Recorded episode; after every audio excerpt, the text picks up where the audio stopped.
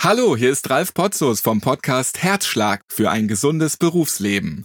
Das ist der Podcast der BGW, der Berufsgenossenschaft für Gesundheitsdienst und Wohlfahrtspflege. Wie entstehen Aggression und Gewalt gegen Pflegekräfte? Und wie können solche Gefahren verhindert werden? Darüber sprechen wir in dieser Podcast-Folge. Dafür haben wir uns unter anderem mit Hanna unterhalten. Sie ist Altenpflegerin und hat bereits mit Aggression und Gewalt am Arbeitsplatz zu tun gehabt. In der Altenpflege passiert ganz viel, wenn die Menschen durcheinander sind oder wenn sie hilflos sind, werden die dann ganz oft brutal, schlagen mit dem Stock nach den Mitarbeitern, kneifen, schreien. Das ist ganz furchtbar, auch für die Mitarbeiter, die den Menschen ja was Gutes tun wollen. So wie Hanna geht es vielen Menschen in Pflegeberufen in Deutschland. Sie haben Aggression oder Gewalt am Arbeitsplatz erfahren. Ein großes Problem mit teilweise gravierenden Folgen für die Betroffenen. Und darüber sprechen wir in dieser Folge mit einer Expertin der BGW. Sie sagt uns, wie Betroffenen nach Gewaltvorfällen geholfen werden kann. Und wir stellen vor, wie die BGW bei der Gewaltprävention und Nachsorge unterstützt.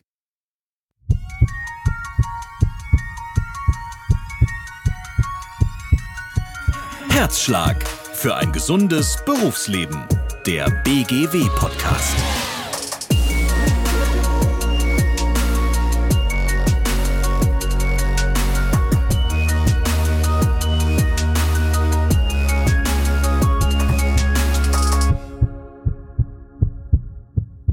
Hanna ist seit über 30 Jahren in der Pflege tätig. Sie hat schon viele Situationen erlebt, in denen Aggression und Gewalt eine Rolle spielten. Und darum möchte Hanna auch nicht mit ihrem richtigen Namen in diesem Podcast genannt werden.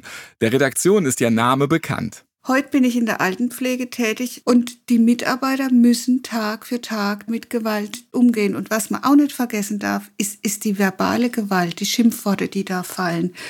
Dieses, dieses wenig Wertschätzende dem Mitarbeiter gegenüber.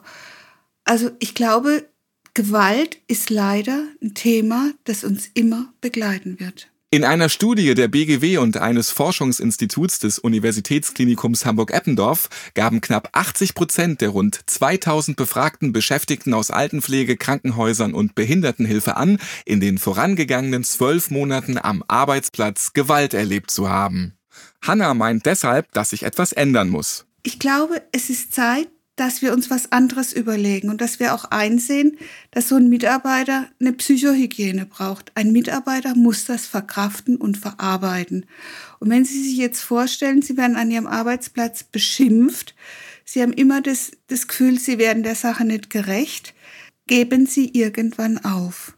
Und da gilt es einzuschreiten.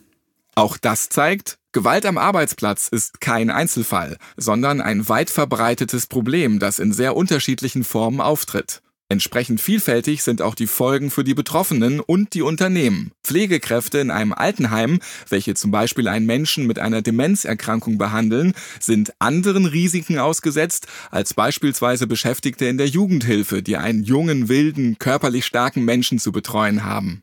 Claudia Faupel von der BGW ist Psychotraumatologin. Sie beschäftigt sich seit fast zwei Jahrzehnten mit den Themen Aggression und Gewalt am Arbeitsplatz und deren Folgen. Arbeitsbereiche, die besonders anfällig für Gewalt sind, sind alle die, die mit direkten Not von Menschen halt eben zu tun haben. Das kann im Krankenhaus eine Notaufnahme sein, wo Patienten kommen, die halt einfach große Ängste und Sorgen um ihr eigenes Leben haben.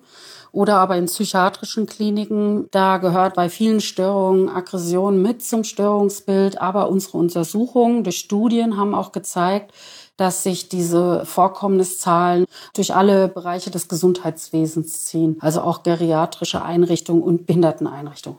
Vorherrschend sind hier allerdings nicht Gewalt unter Kollegen, sondern Übergriffe durch beispielsweise Betreute, Kunden, Patienten, deren Angehörige oder Schüler. Studien zeigen, dass sich zwei Drittel der Betroffenen von Gewalterfahrungen am Arbeitsplatz psychisch belastet fühlen. Ein Drittel sogar sehr stark. Die Auswirkungen von Aggression und Gewalt sind dramatisch. Erkrankungen, die als Folge von Gewalterfahrungen auftreten, sind nicht nur körperliche Verletzungen, sondern vor allem auch seelische Verletzungen. Unsere Studien haben da eine Vielzahl von Reaktionen ergeben, also Selbstzweifel, Schuld, Scham, starke Verunsicherung bis hin zu Wut, Ärger und Resignation. Es kann aber auch zu einer Vielzahl von ernsthaften behandlungsbedürftigen psychischen Störungen kommen und da halt auch das ganze Spektrum von der Depression bis hin zur posttraumatischen Belastungsstörung. Und diese Störungen sind einhergehend häufig auch mit körperlichen Symptomen wie Schlaflosigkeit und Bluthochdruck durch eben diese ständige Wachsamkeit oder Übererregung. Also es geht tatsächlich um sehr weitreichende Folgen und auch komplexe Störungsbilder. Nach einem Gewalterlebnis hat die persönliche Sicherheit der Betroffenen höchste Priorität. Es ist wichtig, dass die Betriebe für eine angstfreie Atmosphäre sorgen. Sollte eine ärztliche Behandlung notwendig sein, erfolgt diese beim Durchgangsarzt oder der Durchgangsärztin, da es sich in der Regel um einen Arbeitsunfall handelt. Wichtig ist, jeder Übergriff muss im Betrieb dokumentiert werden. Und das aus mehreren Gründen. Zum Beispiel, um auch kleinere Vorfälle nachweisen zu können, wenn sich bei den Betroffenen erst später Behandlungsbedarf zeigt und es dann um den Versicherungsschutz geht. Weiter hilft die Dokumentation von Gewaltvorfällen beim Weiterentwickeln der Präventionsarbeit vor Ort. Und deshalb ist es zusammengefasst wichtig, dass die Beschäftigten und die Betriebe solche Vorfälle ernst nehmen.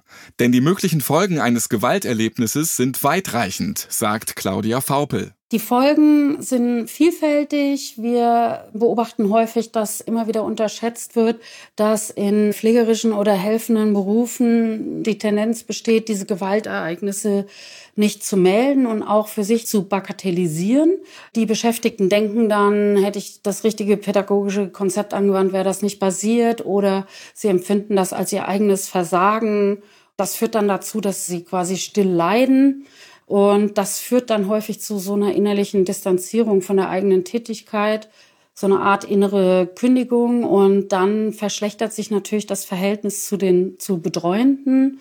Deswegen ist es sehr wichtig, dass es jedem bewusst ist, dass bereits auch verbale Gewalt und Bedrohung in einer Verschlechterung der Arbeitsbeziehungen sich auswirken können und insgesamt in der Qualität der Arbeit. Und somit ist es auch ein äh, nicht nur individuelles Problem, sondern auch ein gesellschaftliches. Wenn es einen Übergriff im Arbeitsleben gegeben hat, darf dieser nicht einfach hingenommen oder verschwiegen werden.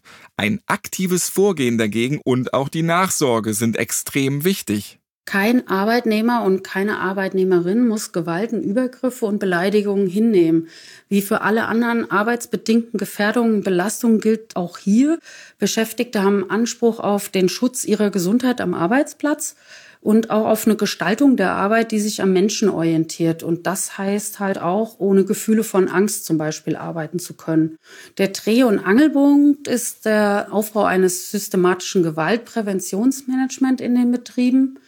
Und dazu ist die psychische Gefährdungsbeurteilung das zentrale Instrument. Und wenn Gewaltereignisse nicht auszuschließen sind, dann entsteht daraus ein Handlungsbedarf. Und aus diesen Überlegungen heraus entscheidet dann der Betrieb, welche Maßnahmen sie zum Schutz ihrer Beschäftigten ergreifen müssen.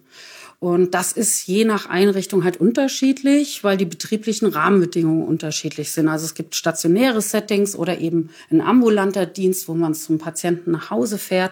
Und deshalb müssen die Maßnahmen da auch passgenau sein. Am besten ist es tatsächlich, die Beschäftigten mit einzubinden, weil die am ehesten wissen, wie sich Ereignisse verhindern lassen. Auch die BGW unterstützt ihre Versicherten nach einem Gewaltvorfall.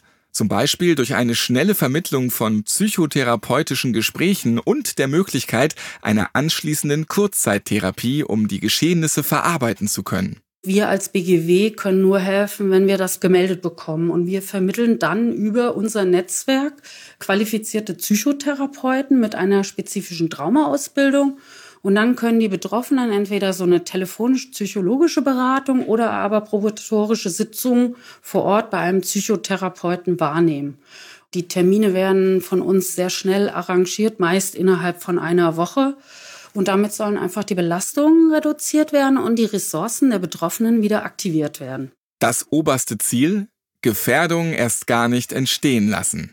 Deshalb sind Präventionsmaßnahmen wichtig. Sie reduzieren die Gefahr von Aggression und Gewalt am Arbeitsplatz. Studien haben gezeigt, dass sich Beschäftigte deutlich weniger stark belastet fühlen, wenn ein Betrieb bereits vor einem Vorfall Konzepte zum Umgang mit Aggression und Gewalt gegen Beschäftigte entwickelt und umgesetzt hat. Seit mehreren Jahren unternimmt die BGW deshalb große Anstrengungen, um Betriebe durch Qualifizierungsprogramme, Fortbildungen und mit Informationsmaterial für das Thema zu sensibilisieren.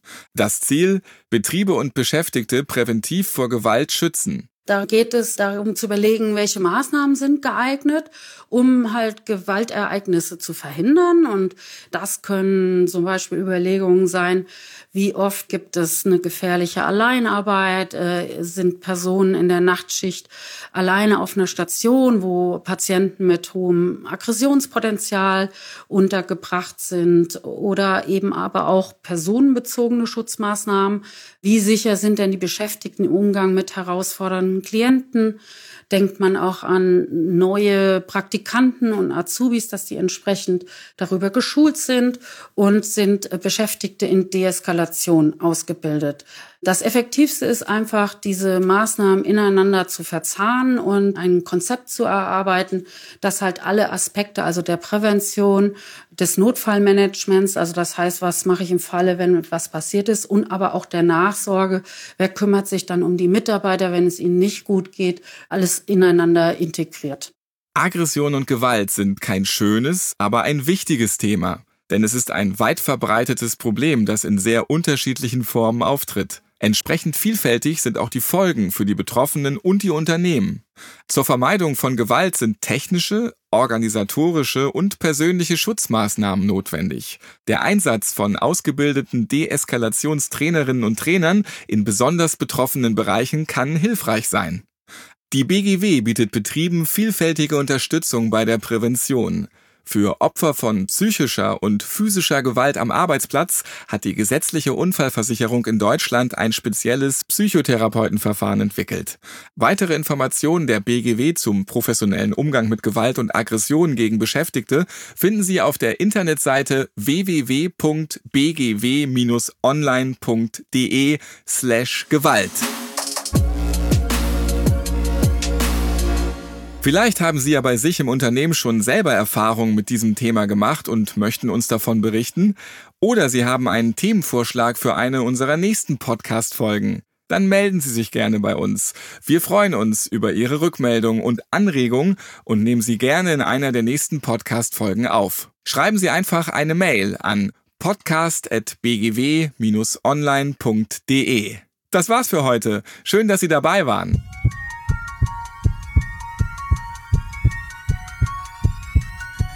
Herzschlag für ein gesundes Berufsleben. Der BGW-Podcast.